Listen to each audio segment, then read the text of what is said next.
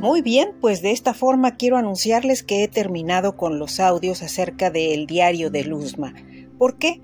Porque finalmente la parte final va a quedar en el ebook y también en el libro de papel, eh, tanto en español como en inglés, que muy pronto está por aparecer en Amazon. Y pues sí, eh, estaba la propuesta de una plataforma eh, aleatoria, sin embargo no me encontré cómoda con el servidor, no encontré algunos detalles que me hacían falta para poder eh, concluir de forma adecuada con mi trabajo. Así que bueno, en Amazon ahí me encuentran como de costumbre.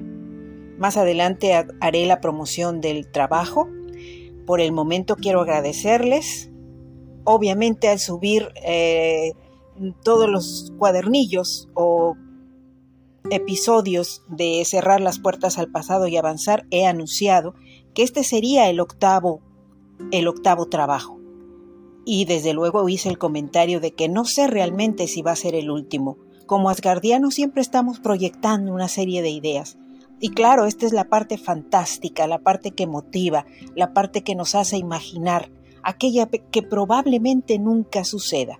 Más sin embargo, ahí queda. ¿Por qué? Porque la literatura asgardiana continúa su camino y yo quiero ser parte de ella, lo saben perfectamente.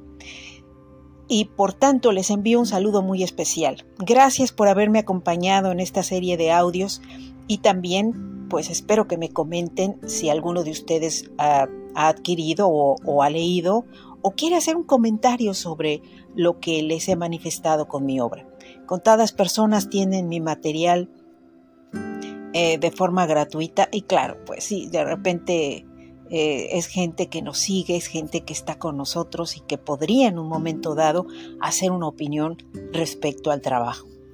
Por lo pronto quiero despedirme y desearles lo mejor. Recuerden, mi nombre de autora es Ariadne Gallardo Figueroa. En esta ocasión eh, interpreté la voz de Luzma, la mujer enamorada de Hadar, la que vive en el exoplaneta, y espero que les haya gustado.